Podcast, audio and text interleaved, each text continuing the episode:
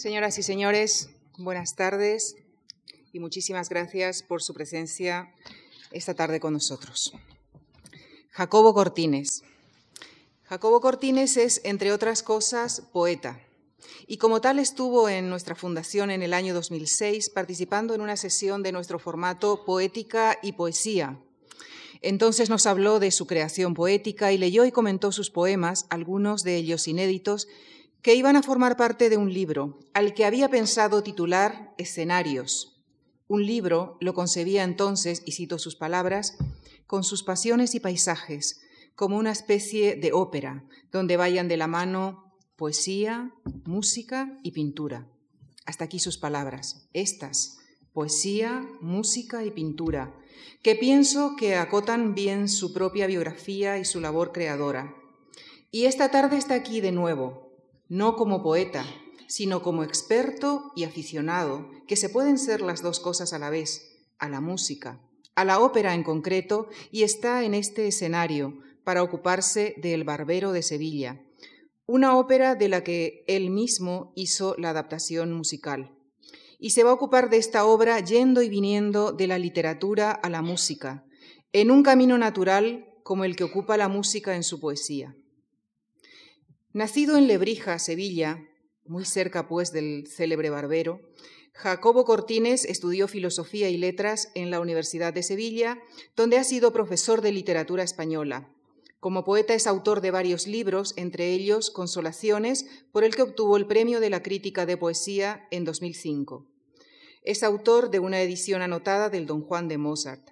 Escribió Itálica Famosa, Aproximación a una imagen literaria y el ensayo Burlas y Veras de Don Juan, y es miembro de la Real Academia Sevillana de Buenas Letras. En fin, Jacobo Cortines en 2006 esperaba que fuera saliendo poco a poco un nuevo libro de poemas escenarios, esa especie de ópera donde fueran a ir de la mano poesía, música y pintura. Tal vez de esto nos va a hablar también esta tarde, además de su Sevilla natal, porque pocas ciudades como Sevilla, su gente, sus costumbres, han inspirado tantas obras musicales en general y operísticas en particular.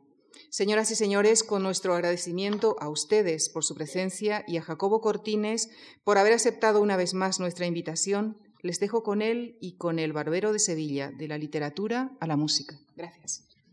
Buenas noches a todos.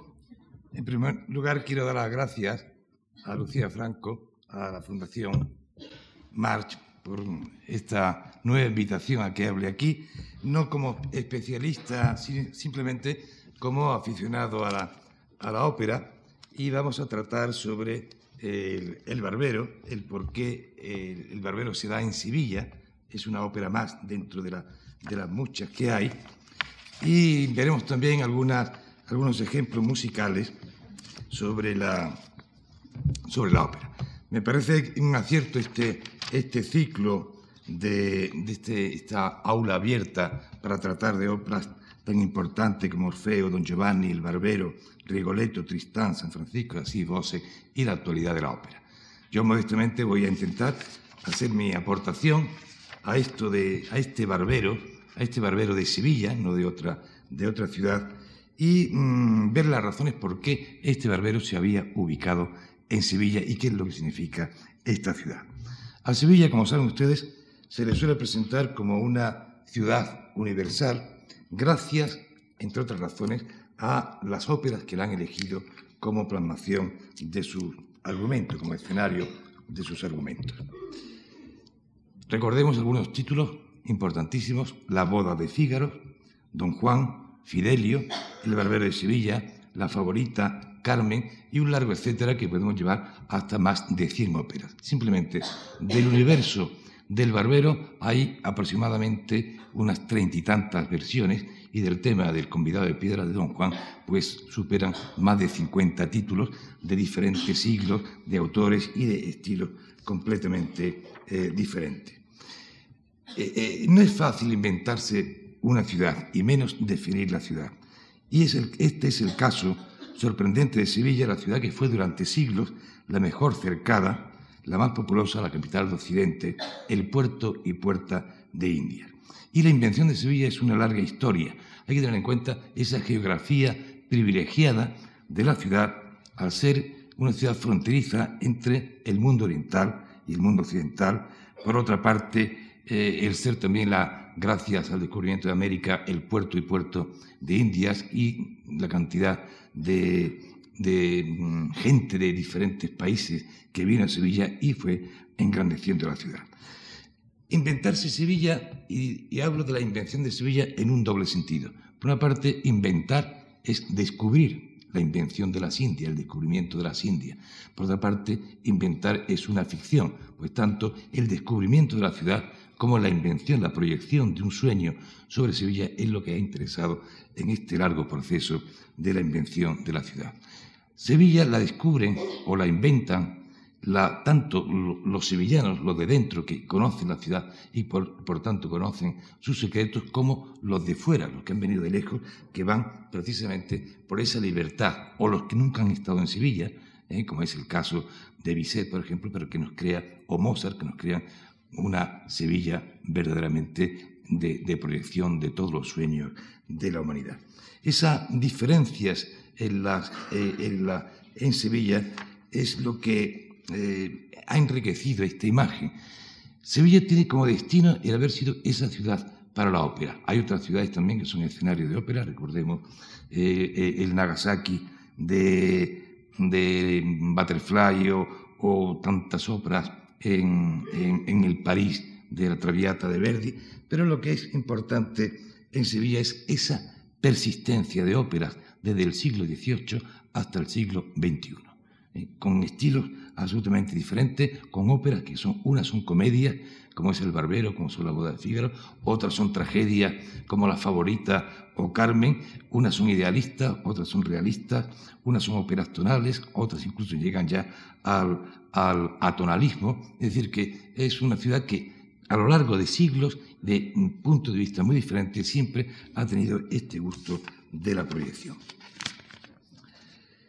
Pues bien, en muchas de las obras Sevilla, eh, tanto en Carmen como en, las bodas, como en, la boda en el monasterio, como en Fidelio, la ciudad está presente, pero posiblemente eh, la ciudad donde más presente está, más vinculada está su nombre, esa geografía física y espiritual, es precisamente en Almaviva o La inútil precauzione, que es el título original que le da Rossini, basada, como saben ustedes, en Le Barbier de Seville, esta obra de Beaumarchais, escrita originalmente como una ópera en 1772 y que luego la convierte en comedia en cinco actos y luego en comedia en cuatro actos en 1775. Esta obra que en París va a tener un, enorme triunfo y que inmediatamente se va a extender por toda Europa y que va a ser traducida y que eh, lleva a Mozart a escribir las bodas de Figaro, Mozart de Ponte a escribir la boda de Figaro y por otra parte a que Paisiello eh, había hecho con anterioridad en en 1782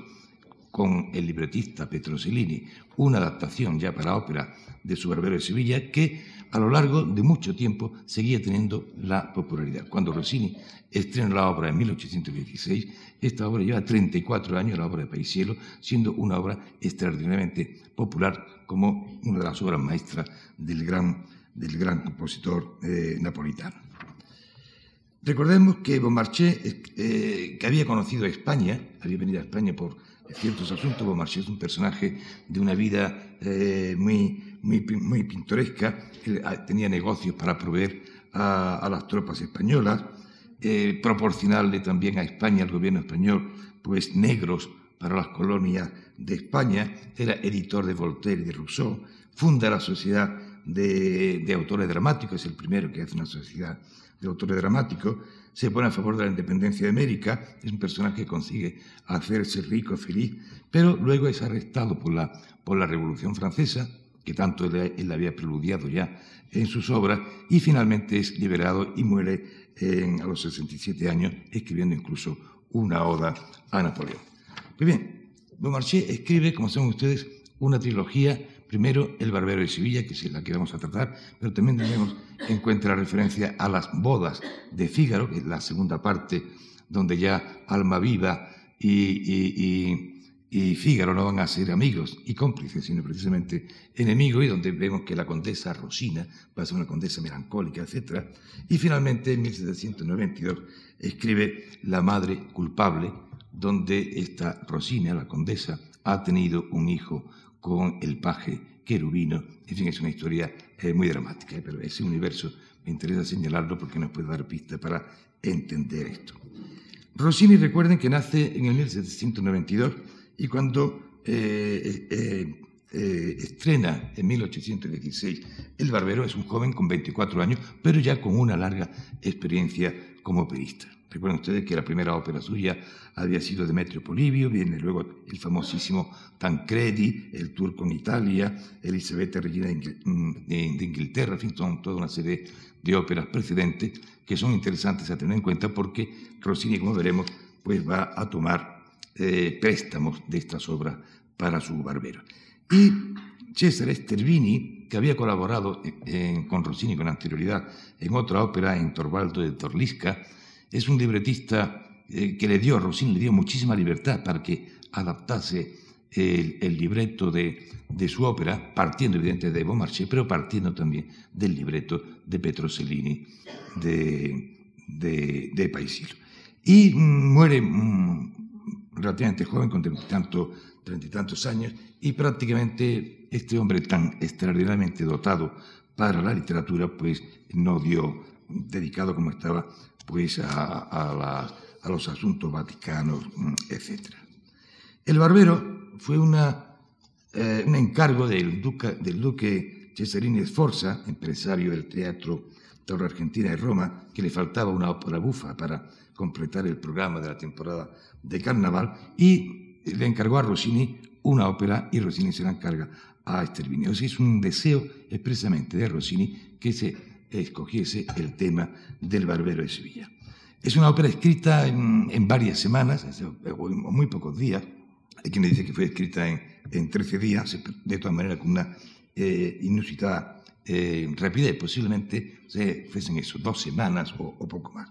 Pero evidentemente Rossini en esta ópera escrita tan rápidamente, recurre a los autopréstamos. O él va a coger muchos eh, em, fragmentos, eh, números de óperas anteriores, de tal manera que según el estudio del gran musicólogo Alberto Seda, que es la mayor autoridad mundial en, el universo rossiniano, viene a decir que aproximadamente un 40% de la música que, que conforma El Barbero de Sevilla son de obras anteriores, son de obras eh, que había escrito Rossini y que de pronto coge este número, este otro. Eso mm, realmente plantea una pregunta, ¿cómo una obra tan coherente como es El Barbero, desde el primer acto, desde la escena primera, desde la abertura hasta la última eh, escena final, una obra tan coherente como se ha compuesto a base de lo que podemos llamar esa especie de, de, de retazos de óperas, en buena parte de óperas, de óperas anteriores.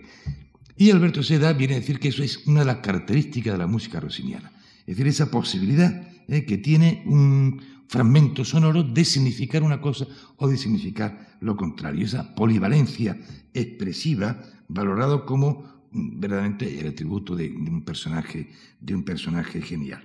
Veamos cuáles han sido algunos de estos autopréstamos, que Rossini se convierte en el auténtico maestro del autopréstamo. La famosísima obertura pues proviene de una ópera seria. Sea, la abertura que Rossini pudo estrenar eh, aquel 20 de febrero de 1816 se ha perdido, la que perdura y la que habitualmente se da es la abertura de Aureliano en Palmira, o sea, una ópera seria. Esta misma abertura Rossini la cogió también para otra ópera seria como era Elisabetta, Regina de, Inglaterra. O sea que hay tres óperas de Sevilla con la misma obertura del Barbero de Sevilla es verdaderamente admirable, que funciona tanto para una ópera seria como funciona para una ópera cómica. El, eh, el Eco Ridente in la primera serenata que da Alma Viva, derivan de la sinfonía de, otra obra suya, del Segimundo, la introducción del piano pianísimo, todo ese comienzo de Fiorello, todo eso está tomado del Segimundo, de la cambiale del matrimonio fortunata efectimillo de Berta, la ocasión fa el ladro, la ocasión hace el ladrón, también para el final, el final primero, también parte del señor Brusquino, del pianto de armonía, y sin embargo, a pesar de todos estos autopréstamos, no se ve fractura en la, composición de la obra, sino que se ve todo un mundo absolutamente unido, y esto es por esa música tan geométrica, tan elaborada, tan susceptible, tan polivalente de significar una cosa como otra, que como dice eh, Seda, es verdaderamente el atributo, el atributo del genio. Pues bien, en esta comedia de, Rossini, que tenía el precedente de, de y de algún que otro más, pues veremos que de la farsa napolitana, de lo que era más o menos eh, la versión operística de lo que anteriormente había sido en el teatro la comedia del arte, vamos a pasar a la comedia de caracteres. Y yo quiero basar fundamentalmente los ejemplos musicales en los autorretratos de los personajes, cómo se ve Fígaro, cómo se ve Almaviva, cómo se van retratando ellos en el, en el texto. Los libretos de Petrosellini y de Stervini son parecidos en cuanto a la trama, incluso la organización, la organización eh, musical mm, que sigue, que sigue Rossini Stervini es muy parecida a la que sigue mm, eh, Paisiello y Petrosellini, pero evidentemente el libreto de, del Barbero es mucho mejor. hay ahí toda una invención, hay, eh, ellos tienen muy en cuenta que son 34 años lo que han cambiado, lo que ha pasado y que evidentemente el público ha cambiado.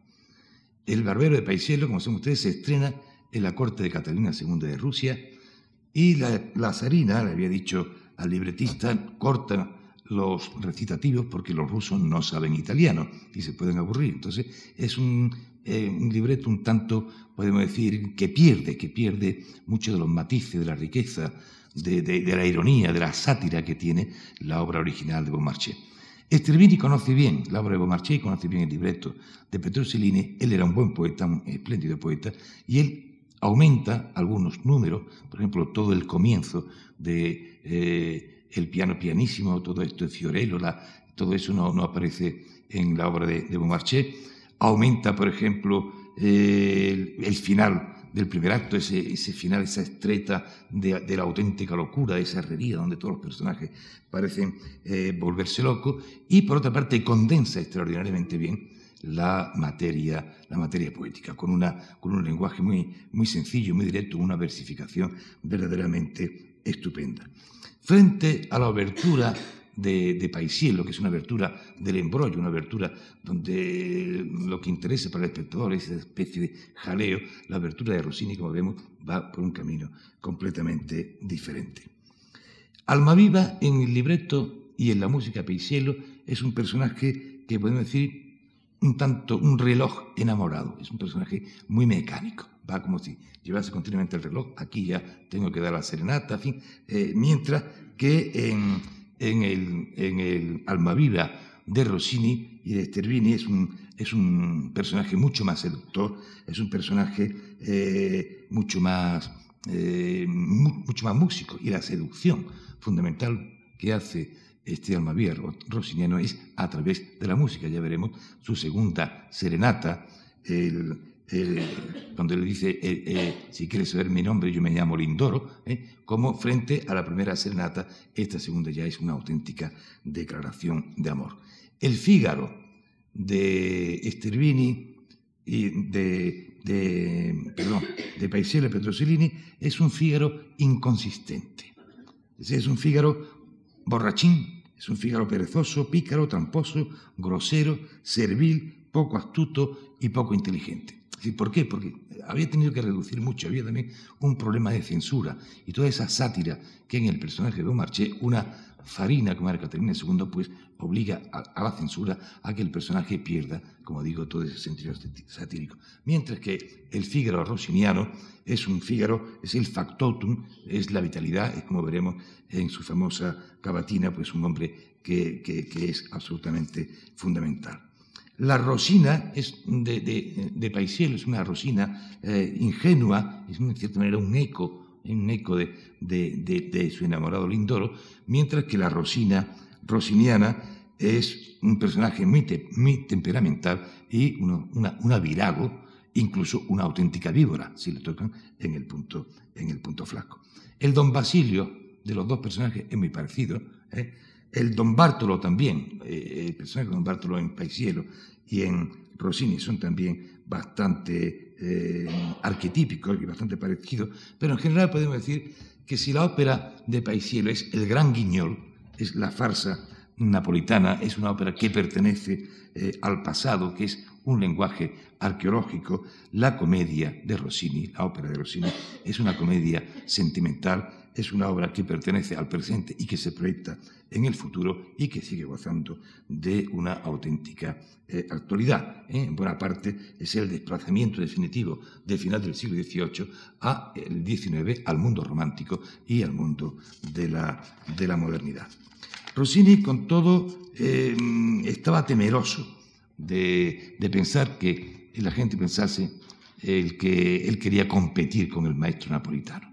Entonces, en el, prólogo eh, del libreto hay un advertimento al público donde se dice, bueno, esta obra se llama eh, Alma viva o la inútil precaución, para diferenciarla del El barbero de Sevilla de Paisiello. Dice que es una obra enteramente versificada, nuevamente, que reconoce que el gusto del público ha cambiado. Una cosa es el público cortesano de, la, de zarina de, Rusia y otro es un gran teatro en Roma y un público que ya ha escuchado muchas obras y que evidentemente ha habido la gran revolución musical operística con todo lo que significaba la figura de Mozart. Por tanto, es una adecuación y una renovación. Como saben, el estreno el, de aquel 20 de febrero fue un auténtico fracaso. Eran magníficos cantantes, entre ellos estaba Manuel García, el sevillano, el padre de, María Maribrán y de Paulina Villardot, el gran, el gran barítono, íntimo amigo de, de Rossini. Pero a pesar de, de, García y a pesar de todos los cantantes, el estreno fue un fracaso porque se habían conjurado los partidarios de Paisiello diciendo cómo se atreve un joven de 24 años a competir con el maestro y reventaron el público. Y todo esto tiene mucha gracia cuando se cuenta que incluso pasó un gato por el escenario, que lo pisaron, el gato empezó a maullar, al fin, todo esto fue un... Pero sin embargo, al segundo día, bueno, Rossini se cogió un disgusto grandísimo con el fracaso, se metió en la cama, pero al segundo día eh, el público fue mm, en pleno a, a, su casa para pasearlo por Roma como el dios triunfante que acabaría, que acabaría convirtiéndose. Bien, la obra de Beaumarchais parte de lo que podemos decir el esquema del melodrama. El esquema del melodrama, que se da en el 17 y en el 18, hay, son cuatro personajes fundamentalmente. Hay un tirano, un viejo, ¿eh? que es eh, el viejo celoso, ¿eh? con todos los vicios, con todas las pasiones, con este personaje que tortura a una joven heroína dotada de todas las virtudes. Un tercer personaje, que es el joven enamorado de, la, de esa desgraciada, y un cuarto personaje, que es el personaje cómico que se pone al lado de las, de las víctimas. bien, este esquema es que se da mucho en la comedia del arte, que se da mucho también en la comedia de capa y espada española, en fin, en todo el teatro precedente, en Molière, etc., pues es el que coge Marché y el que vemos también en la ópera de Esterbini. Pero, evidentemente, aquí lo que existe es ese proceso, lo que llaman los semióticos, el proceso de, de inversión, como en la obra literaria lo que se hace es el que triunfe el bien, el que triunfe eh, la juventud, los que tienen derecho al amor frente a lo, que venía siendo en la época una estructura social injusta, donde los matrimonios se hacían a la fuerza, etc. El viejo está representado perfectamente por don Bartolo, es el tirano, es el doctor de la, importancia, Rosina es la, es la víctima, y naturalmente Rosina se ve obligada a engañar. Está continuamente engañando a don Bartolo. Cuando se dice, bueno, se está premiando a una persona mentirosa, como igual engaña Alma Viva y engaña, y engaña Fígaro. O sea, no se está premiando el engaño, se premia la astucia, se premia el ingenio, se premia eh, esas armas con las que se luchan contra una sociedad absolutamente eh, injusta. Rosina es la víctima, pero Rosina no se resigna. Rosina, como veremos, es una rebelde, es una persona resolutiva que dice yo venceré y yo tengo que, que obtener el amor de Lindoro y para esto establece una lucha a muerte con su tutor y lo va engañando continuamente. Almaviva también recurre evidentemente al engaño. En primer disfraz, como veremos, es el disfraz de Lindoro, disfraz de estudiante, para que Rosina no piense que él es el conde y por tanto eh, lo quiera por su persona, no por la posición que, resulta, cuando dice yo soy Lindoro y, soy pobre, etc. Después se disfraza de militar borracho en esa escena final del primer acto con tantísima gracia y por último se disfraza de profesor de música de don Alonso, de alumno de don, de don Basilio. Y Fígaro también recurre al continuo engaño a don Bartolo y con todas sus intrigas.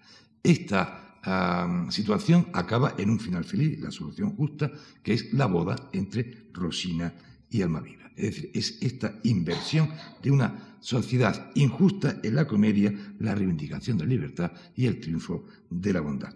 Pero curiosamente, en esta obra no hay un castigo para los malvados. ¿eh? Don Bártolo no va a ser castigado, don Bártolo queda frustrado porque Rosina se casa con Almaviva, pero sin embargo Almaviva generosamente renuncia a la dote eh, de, de, Rosina, que era el motivo por el cual don Bártolo se quería casar con ella, e incluso don Basilio, pues también ha sido sobornado por el conde y ganando bastantes doblones, incluso el anillo final que, le regala. Hay una catarsis, una purificación del espectador mediante la risa. Y el Barbero de Sevilla es sin duda alguna eh, la obra, la comedia musical, la, ópera cómica, la, obra maestra del humor, del humor musical. Esto diríamos en la primera parte. La segunda parte, recuerden ustedes que en esas bodas, en la boda de Fígaro, eh, ese mundo de la ilusión, ese mundo de, la juventud mm, desaparece para llevar a cabo eh, el mundo del desengaño. La condesa se da cuenta como eh, el conde le es infiel y pretende a Susana, pretende nada más y nada menos que a la novia de Fígaro y a, su camarera. En fin, hay este mundo de la, de la infidelidad. Fígaro eh, se vuelve un personaje que tiene que estar rivalizando continuamente eh, con el conde, a ser un personaje que en cierta manera fracasa en todas sus intrigas, pero al final se consigue la reconciliación del de, eh, conde con la condesa y la superioridad femenina frente a, a lo masculino. Y la madre culpable, como ya decimos, es una auténtica tragedia y Fígaro es el personaje que va a ser el conciliador para que las cosas se lleven a cabo bien. Bien, en cuanto al título, ¿cómo debe llamarse la obra? ¿Alma viva o la inútil precaución? ¿El barbero de Sevilla? Pues depende, ¿eh? depende como eh, quién pensamos nosotros que verdaderamente que es el protagonista en esta, en esta obra. Podemos decir que por una parte es, tiene que llamarse El barbero de Sevilla porque Fígaro es el factotum de la ciudad, como ahora veremos, por otra parte, podría llamarse alma viva, porque es el conde es el amor, es el triunfo del amor. Por otra parte, se puede llamar también la inútil precaución, que significaría el mundo de Don Bártolo, porque todo aquello, eh, el castillo, esa casa cerrada que se ha fabricado, no sirve para nada y al final los jóvenes triunfan. Y vamos a ver entonces cómo se presentan los personajes a sí mismos. Vamos a empezar con el número 6, con la cavatina de, de Fígaro. No, pero un momento, eh, porque antes quiero, leer eh, las propias palabras, aunque en la proyección viene el subtítulo, pero quiero leer para que vean ustedes sobre todo lo que es la potencia rítmica que tiene eh, el texto. Son todos versos pentasílabos que yo en la versión, en la adaptación que hice para, para el libreto en, el Teatro de la Maestranza, porque respeté todos los acentos musicales y el mismo número de sílabas, y sale, como saben ustedes, Fígaro, después de la primera serenata de, Alma Viva, eh, cantando la, la, la, la, paso al factotum de la ciudad, pronto a la tienda que el alba es ya. Ah, qué gran vida, qué buen placer, para un barbero de calidad. Ah, bravo, Fígaro, bravo, bravísimo, agraciadísimo, muy de verdad. La ranlarera, la ranlarera, dispuesto a todo, de noche y día, siempre de un lado para otro va. Mejor cucaña para un barbero, vida más noble no no se da. Navajas, peines, lancetas, pinzas, a una orden mía delante están. Hay los apaños, no solo oficio, con jovencita, con caballero, todos buscándome, todos queriéndome, niños, mujeres, viejos, muchachos, trae la peluca, venga la barba, ya la sangría, venga el mensaje. Fígaro, fígaro, ay, ay, qué furia, ay, qué locura, den un uno por calidad. Fígaro aquí, fígaro aquí, fígaro allí, fígaro allá, fígaro acá, pronto, prontísimo, soy como el rayo, soy el factotum de la ciudad. Ah, bravo Fígaro, bravo, bravísimo, a ti la suerte no faltará. La ranlarera, la Esta potencia rítmica eh, que tienen los versos de, de, Stervini, intentado eh, conservarlo en mi versión castellana lo mejor posible, pues mm, es un auténtico crescendo, eh, que es uno de los procedimientos típicos de la música de Rossini. Después de, esta, de este autorretrato, que es el autorretrato más auto eh, porque se autoexalta. Figaro se pone muy bien diciendo que él es eh, el hacedor de todo lo que ocurre en la ciudad.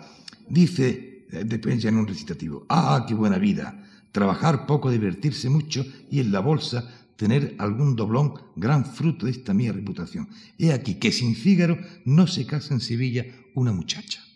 A mí la viudita acude por marido y con la excusa del peinado diario, con guitarra y con noche favorable, honestamente a todos, no es puedo decir me adapto a complacerles. O, oh, qué vida, o oh, este oficio, vamos pronto a la tienda. O sea, Fígaro es este especie de alcahuete y no olvidemos que la barbería ¿eh? en ciudades relativamente eh, pequeñas como, como, como Sevilla, o lo que pudo ser la tienda, la tienda de Fígaro, la barbería de Fígaro, era un centro donde, de auténticamente, de noticia, donde se sabe todo, y Fígaro tiene la posibilidad, por su condición de barbero, sangrador, ¿eh? que no solamente es afeitar o hacer el peinado, sino poner sanguijuela, la sangría, ¿eh? por eso él lo dice aquí, venga la barba, ya la peluca, ya la sangría, ya el mensaje, el mensaje, ese oficio también de alcahuete que tiene Fígaro. Bueno, pues sin más, vamos a escuchar el número 6, la cavatina de Fígaro. Che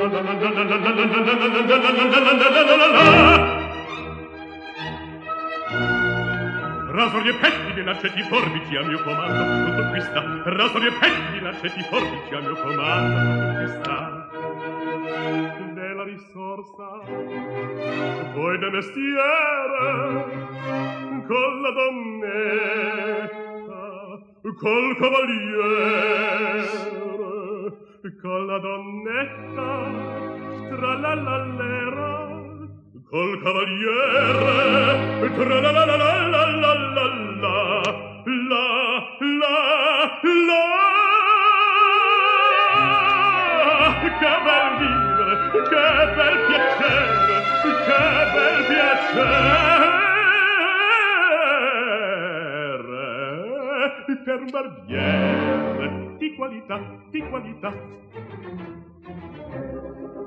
Tutti mi chiedono, tutti mi vogliono, donne ragazzi, vecchi fanciulli, qua la parrucca, presto la barba, qua la sanguigna, presto il biglietto, tutti mi chiedono, tutti mi vogliono, tutti mi chiedono, tutti mi vogliono, qua la parrucca, presto la barba, presto il biglietto, ehi, Figaro, Figaro, Figaro, Figaro, Figaro, Figaro, Figaro, Figaro, Figaro, ahimè, ahimè,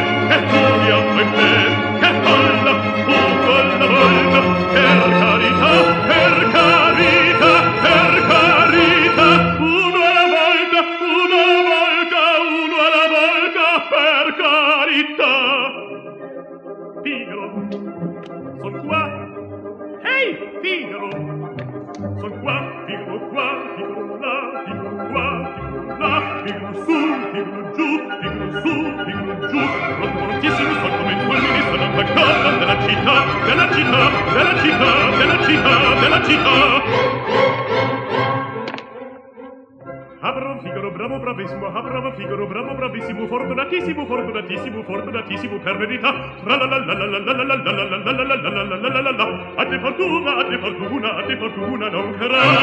Stava il peccato della città, stava il peccato della città, della città.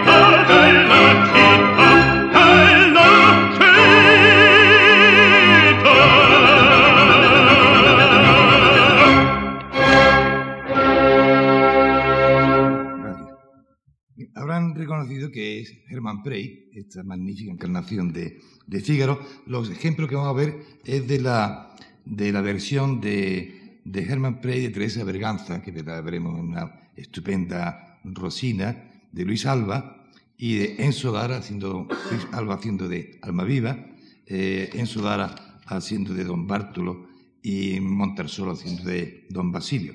Eh, La orquesta y coro del Teatro de la Scala eh, dirigido por Claudio Abado y la dirección de, de escénica era de Jean-Pierre de Jean-Pierre Ponel. Pero visto que Ponel ha querido que haya esa referencia concreta a Sevilla, como se veía eh, eh, con la presencia de la Giralda. Bien, eh, este magnífico autorretrato de, de Fígaro, donde él, como digo, él se pone tan bien, se pone tan, tan activo, tan, tan estupendo, pues vamos a ver cómo se ve Almaviva, cómo también Almaviva se presenta al público, se presenta a Rossini, se presenta a nosotros. Es la segunda de su serenata. Él tiene dos serenatas. Una primera, que es esa que ha pagado a los músicos, el eco ridente, ridente el cielo, eh, es salvada ese, esa canción de, de Amanecer, pero eh, es una canción que podemos decir una primera serenata un tanto tópica, no hay todavía ahí el fuego amoroso como cuando ya le canta esta segunda eh, canzone, la número 3 de, de la obra, que coge la guitarra y canta acompañándose.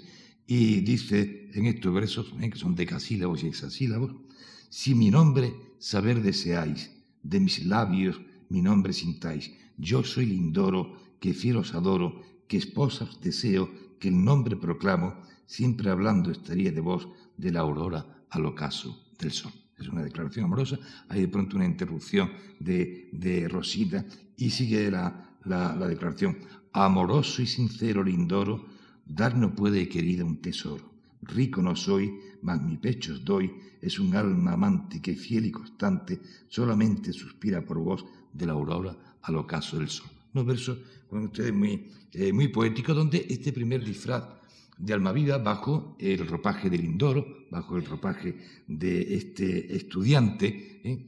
Para que Rosina lo quiera verdaderamente por él y no por el, dinero que puede tener o por la posición social, y donde mezcla verdades con mentiras.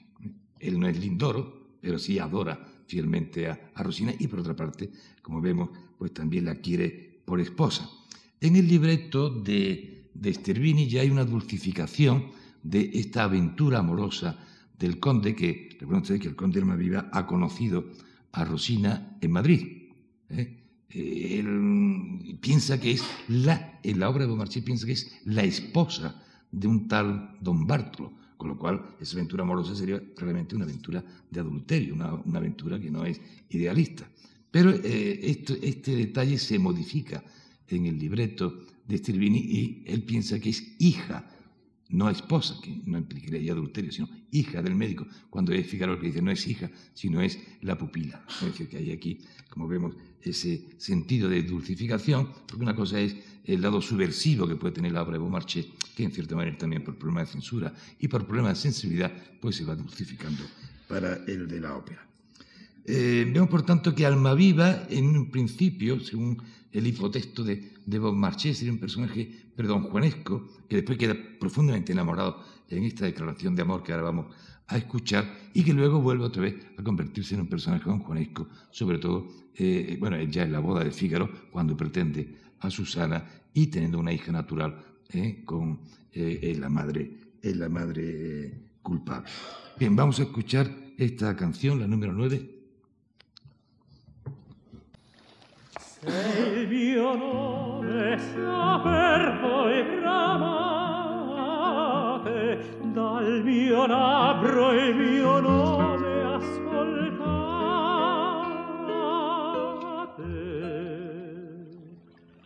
Io son l'indoro che fido v'adoro che sposa vi bravo che a nome vi piace richiamo di voi sempre parlando così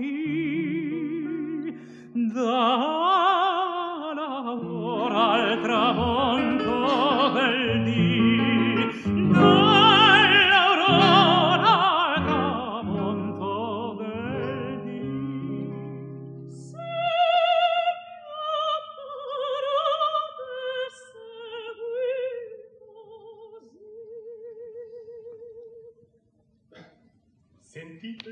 Che vi pare? Oh, ma felice! Da bravo, a voi seguite. L'amoroso e sincero Lindoro non può darvi mia cara un tesoro. Ricco non sono, ma un un'anima amante che fida e costante che fida e costante. Per voi sola sospira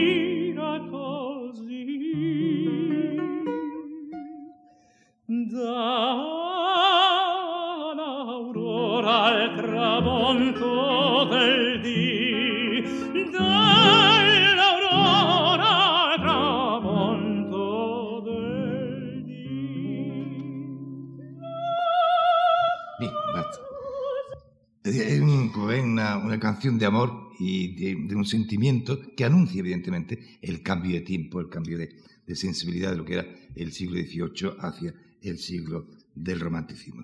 Vamos a ver ahora la famosísima cavatina, una voz poco fa de, de Rosina.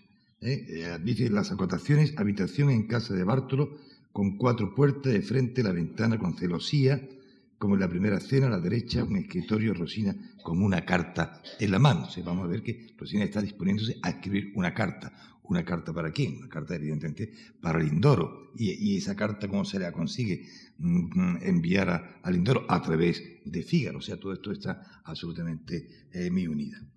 Eh, son estos mm, los versos, eh, estos octosílabos agudos, Dice Rosina, una voz muy poco a en mi pecho resonó. Ya mi pecho herido está y Lindoro lo llegó. Sí, Lindoro mío será, lo he jurado y venceré. El tutor rehusará, yo el ingenio buceré. Al fin se cegará, yo contenta quedaré. Sí, Lindoro mío será, lo he jurado y venceré. Yo soy muy dócil, soy respetuosa, soy obediente, dulce, amorosa, dejo llevarme, me hago guiar, más mas si me tocan mi débil punto, seré una víbora y trampa cientos antes que quieta haré actuar. vemos aquí eh, este autorretrato también estupendo de Rosina. Yo soy dócil, yo soy obediente, pero si me tocan el punto flaco y el punto este es evidentemente que quieren hacerme casar con el tutor, con el viejo, y yo lo que me quiero casar es con el toro. Yo en esto seré una auténtica víbora, seré capaz de, de, todo el veneno posible, de todas las tratas, las tretas, de todas las mentiras para conseguir mi objetivo. Lo he jurado, me lo he jurado a mí mismo y yo venceré. Es un personaje absolutamente resolutivo, novedoso también en el teatro. Es un, personaje de una eh, determinación, de una, de una eh, rebeldía que no aparece, ni mucho menos, en obras anteriores. Es decir, que en este sentido Rossini está también invocando y naturalmente adelantándose a lo que van a ser muchas heroínas de las óperas futuras, entre ellos la más rebelde de todas, que es Carmen. Carmen y Rosina, en cierta manera, van a ser dos personajes pues rebeldes que la una acaba en la muerte, eh, matada por don José, aquí acaba felizmente en la boda con alma viva. La versión, como digo, es de una estupenda Teresa Berganza, una mezzosoprano. Saben ustedes que esta voz está pensada, la, la voz que escoge Rossini, que es la mezzosoprano contralto, mezzosoprano era la voz de su mujer, de Isabel Corrán, ¿eh? y luego con la evolución del barbero, que tanto se deturpó, que tanto se, se degradó, pues tanto en puesta en escena como en, muchos eh, añadidos y postizos y cortes, etcétera, que sufrió la partitura hasta la restauración última de, Alberto Seda, pues eh, Rosina la cogieron las sopranos de coloratura, sopranos ligeras, y claro, son unas rosinas que no tienen nada que ver con esta carnalidad y con esta sensualidad y con esta virilidad. En fin, al cabo, es un poquito virago la, la, eh, la rosina rosiniano y la fuerza que le da al personaje. Lo vamos a ver en una extraordinaria interpretación tanto vocal como teatral de nuestra inolvidable Teresa Berganza. La número 12.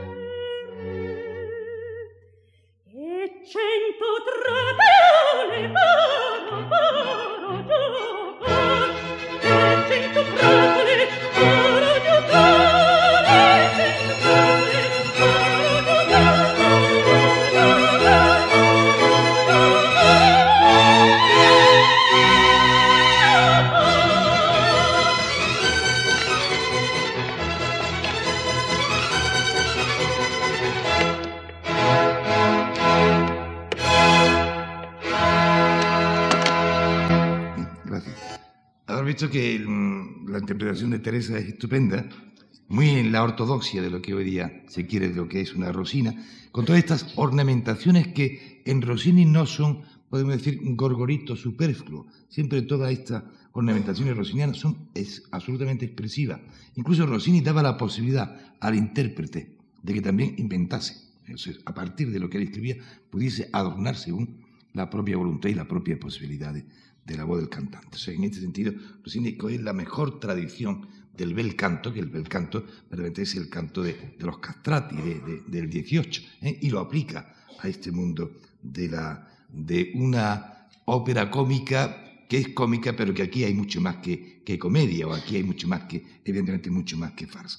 Hemos visto el retrato, podemos decir, o los retratos del mundo de los jóvenes, de Fígaro, de Almaviva y de y de Rosina, vamos a ver ahora los autorretratos del mundo de los viejos, también como los personajes viejos, porque el conflicto de, la ópera es la lucha entre el mundo viejo y el mundo nuevo, entre el mundo caduco y el mundo, el mundo de los jóvenes, el mundo de la ilusión, el mundo de la, de la esperanza, del desinterés. El personaje fundamental es el de, el de Don Bartolo, pero como antes me interesa mm, eh, eh, ver... Eh, eh, a don Basilio, don Basilio que es el maestro de música de Rossini, este personaje como lo define Fígaro, que es un imbroglione de primer orden, un embrollón, un león de mil, de mil, de mil demonios. Es, eh, él no hace un autorretrato como tal en cuanto que no va a hablar de sí, pero yo creo que él se autorretrata perfectamente, o se retrata, se proyecta en la famosa área de la calumnia. ¿Eh? Don Basilio es un calumniador. Es un personaje intrigante, es un personaje que sabe el poder de la palabra, que sabe el poder de la, de la retórica, que sabe la astucia, que es también eh, deseoso de, dinero. El dinero es eh, algo que está a lo largo de todo el barbero. Fígaro, cuando ya habló del doblón en el bolsillo. Eh, don Bartolo que quiere a Rosina por el dinero. Don Basilio también se deja, es un personaje corrupto que se deja sobornar por el, por el conde. En fin, el dinero está muy muy eh, bullente en toda, en esta ópera. Y eh, el área de don Basilio es el área de la calumnia, ¿eh? que es también el poder de la seducción de la música y de la, y de la palabra, ese aire, de ese airecillo, que es el que va acabando de derrumbando todos estos edificios. Eh, son también versos octosílabos. Cuando le pregunta don Basilio, le pregunta, no, ¿no sabes lo que es una calumnia? Dice, no, escuchadme callado. y es uno de los pasajes más famosos del crescendo, del crescendo rosiniano, que también lo veremos, está en el propio texto dramático. La calumnia, un vientecillo, una brisa asaz gentil, que insensible muy sutil, muy ligera y dulcemente ya comienza a susurrar. Poco a poco a ras de tierra, en voz baja va silbando, va corriendo, va zumbando en la oreja de la gente, se introduce diestramente y cabezas y cerebros los aturde y acinchar de las bocas en saliendo, el bullicio va creciendo, gana fuerza poco a poco, vuela ya de un sitio a otro, es un trueno, una tormenta que al entrar en la floresta va chiflando, va gruñendo y de horror te hace helar. Finalmente se desborda y produce una explosión como un tiro de cañón, un temblor, un temporal, un tumulto general que hace el aire retumbar. Y el mezquino, calumniado, difamado, machacado bajo el público flagelo, tienen suerte reventar es realmente una descripción de, lo que es la calumnia, ¿eh? ya veremos cómo la música refleja perfectamente este creciendo, este creciendo que va en el texto de ese, de ese eh, eh, vientecillo muy gentil del principio hasta convertirse, como dice, vuela poco un en un trueno, una tormenta, en un golpe de cañón. La, la, versión de, de tiene mucha gracia y ponerla ha servido dar ese lado un tanto esperpéntico, evidentemente, eh, en, esta obra de, Rossini, el lado más sentimental, más humano, está en los personajes jóvenes, mientras que don Basilio y don Bártolo, eh, de alguna manera todavía están más en la tradición del personaje de la farsa. Vamos a ver esta área de la calumnia que eh, es un ejemplo extraordinario. Número 16.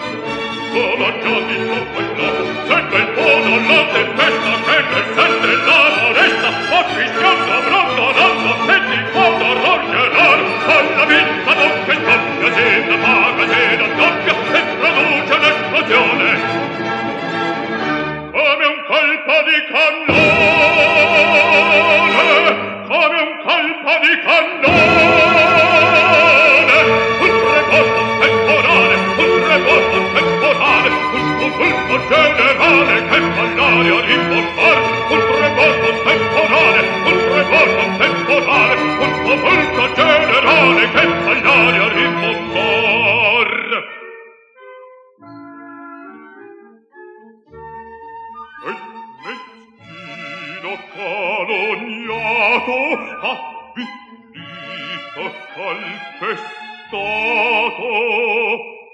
sotto il pubblico vagello per cantarte a trepar e il meschino calunniato afflitto calpestato sotto il pubblico Publico flatte per gran forte va trepar.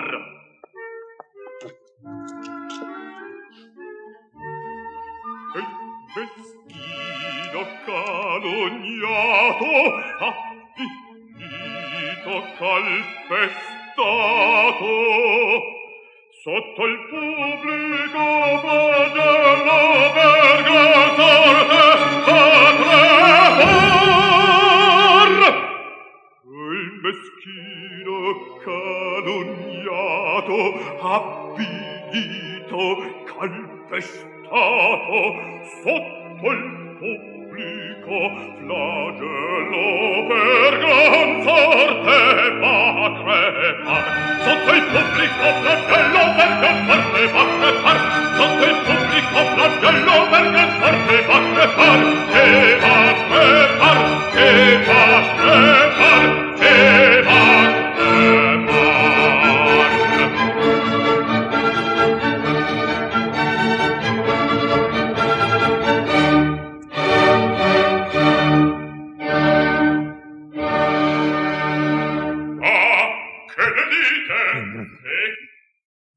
Hablar por una parte que Fígaro se ha dado cuenta de esta calumnia. Es una calumnia que va a montar don Basilio contra el conde de Almaviva. Naturalmente, Fígaro ha estado escuchándolo y se lo va a contar a Rosina y se lo va a contar a Almaviva.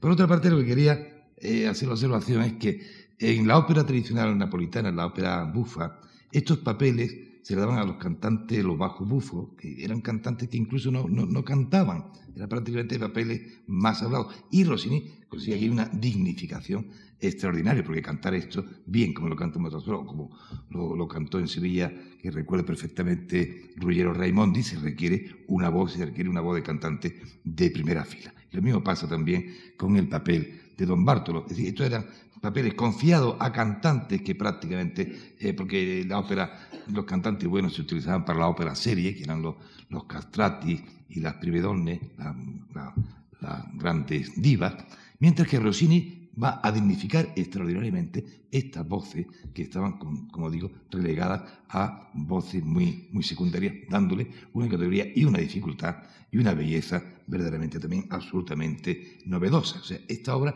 cuando se estrena en su época, verdaderamente es una auténtica revolución. Vamos a ver ahora eh, este área de, de Don Bartolo, me estoy pasando de hora ya, casi por esto vamos a, a dejar este área de, de Don Bartolo eh, a un doctor de, de la mia sorte, que son también versos autosílabos, eh, con un ritmo también con mucha gracia, donde Rossini eh, prácticamente machaca, llega a machacar las palabras, como finalmente ocurría con el Figaro Cáceres, en todos esos juegos donde tritura las palabras también en Don Bartolo, que consigue por otra parte un efecto cómico y un efecto extraordinariamente expresivo y dinámico de lo que es esta fuerza de la obra. Dice don Bartolo dirigiéndose a Rosina. Rosina pues le ha mentido ya en diferentes ocasiones y don Bartolo, que es un personaje un tanto fato, dice, a un doctor de mi importancia, esa excusa, señorita. Os sugiero, mi querida, que mintáis algo mejor. Pastelitos a la niña, el bordado en el tambor, que os quemasteis. Venga, venga, hacen falta otras mentiras por poderme embaucar. ¿Por qué falta aquí este folio? Deshacer quiero el embrollo. Ah, no sirven las caricias. Quieta allá. No me toquéis, hija mía. No lo esperéis que me dejen catusar. Ea querida, confesadme que os deseo perdonar. No me habláis, os obstináis. Sé bien yo lo que he de hacer. Señorita, en otro caso, cuando Bartolo esté fuera, la consigna a los criados a su modo ladrá. Ah, no sirven las caricias, ni fingirse gata muerta. A partir por esa puerta ni podrá el aire entrar. Y Rosina inocentina, abatida, exasperada, en su cuarto y encerrada, mientras mande, quedará. ¿Eh? Este sentido autoritario de don Bartolo, que como ven ustedes es un auténtico verdugo, ¿eh? con esta, con esta pobre víctima de Rosina que le están mintiendo que si le ha mandado los pastelitos a la niña, que si le falta el folio porque se ha quemado, se ha manchado de tinta, se ha manchado de tinta por la carta que le estaba escribiendo a su lindoro. Y, el otro que es, es mm, verdugo, pero evidentemente que es astuto, que, que, no es tonto, se da cuenta de todas las mentiras y si no basta con fingirte como una gata muerta, eh, sino que para mí, para encauzarme a mí, hace falta más. En fin, vamos a, ver esta, esta, el número 20 del área de Don Bartolo. Quanto torta la mia sorte, queste scuse signorina a un dottore vi conoscio mia carina un po' meglio in postura meglio meglio meglio meglio Vi conoscevo, oh mia carina, un po' meglio imposturar, meglio, meglio, meglio, meglio. Becco sella mia carina, un po' meglio e un po' dura, sì, sì. Becco sella mia carina, un po' meglio e in po' dura. Un forte la mia sorte, queste scuse, signorina, vi consiglio mia carina, un po' meglio un po' scolare, un po' meglio un po' scolare,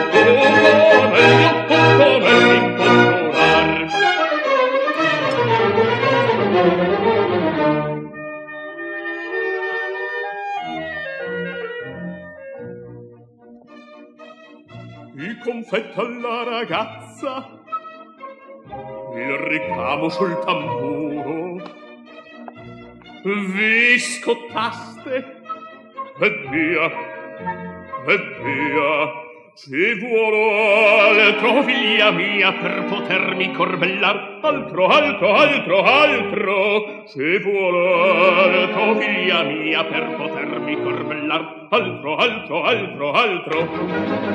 Perché manca là quel foglio? Può saper codeste imbroglio? Perché manca là quel foglio? Sono inutili le smorfie, fermala, non mi toccate, fermala, non mi toccate, no, figlia mia non lo sperate che io mi lasci t'impino pianoro figlia mia non lo sperate io mi lasci in io quando per quell'omino sorte quete scuse signorina dico zio mia carina tu come l'impostorare tu come l'impostorare tu come l'impostorare via carina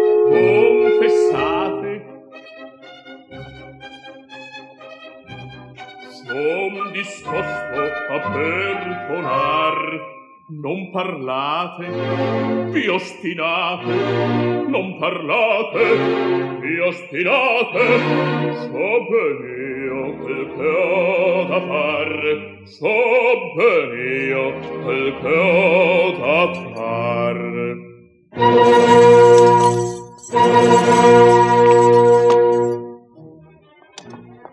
Signorino una tabata quando patron da fuori. Signorino una tabata quando patron da fuori Lo consigli seditori a suo modo per saprà.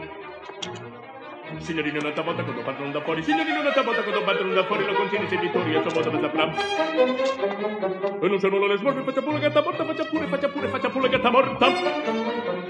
Cospetto per quella porta Cospetto per quella porta Ne mellare, ne mellare, ne lo potrà Però sì, innocentina E sconsolata, disperata e non sono loro smarchie fate pure che sta morta così dove quella porta ne ve la rende morta e lo signore Centino e lo signore Centino sono late disperate sono late disperate sono camere serrate sono camere serrate sono camere serrate dico quando todo sta sì sì sì sì sì sì sì sì sì sì sì sì sì sì sì il bottone era scherzata dico voglio sparto dico camere serrate sono camere serrate sono camere serrate dico quando dovrà sì sì sì sì sì sì sì sì sì sì sì sì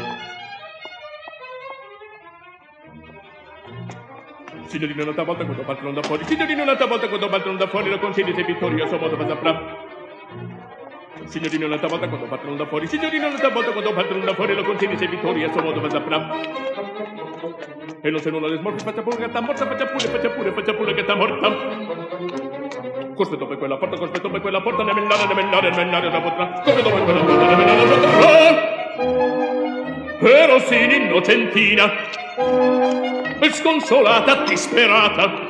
E non c'erano le foglie vediamo la gatta morta. Questa dove quella porta. Non me la date morta. E non si ne innocentina non si ne innocentina sconsolata disperata sconsolata disperata. In sua camera serrata in sua camera serrata in sua camera serrata di colore dottore un dottor per la mia sorte dove si lascia inchino chiar loro un dottor la mia sorte non si lascia Quintino e Rosina innocentina scosolata disperata di sua camera serrata e io voglio star dovrò e io voglio star dovrò di io voglio star dovrò di io voglio star dovrò di io voglio